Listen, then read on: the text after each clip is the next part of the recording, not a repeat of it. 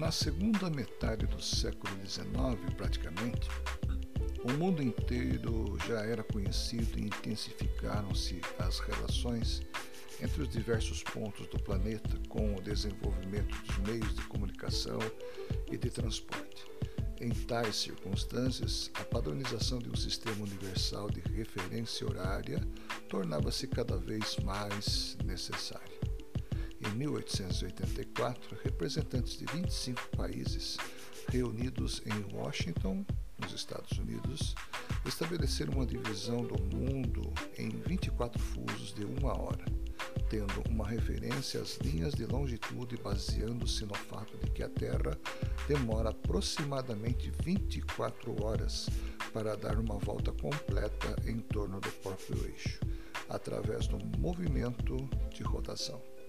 Dessa forma, dividindo os 360 graus da circunferência terrestre por 24, obtém-se a medida de cada fuso horário de 15 graus. Cada fuso é delimitado por dois meridianos e todas as localidades situadas dentro dos limites de um fuso têm o mesmo horário.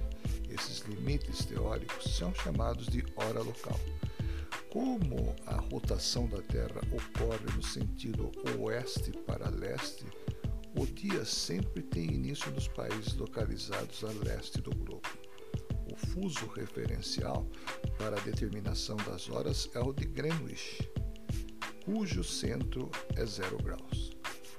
O limite desse fuso são os meridianos 7 graus e 30 minutos leste e 7 graus 30 minutos oeste.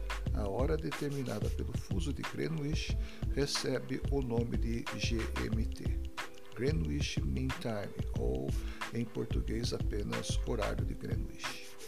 A partir disso, são estabelecidos outros limites de fusos horários, cada um com um meridiano no centro.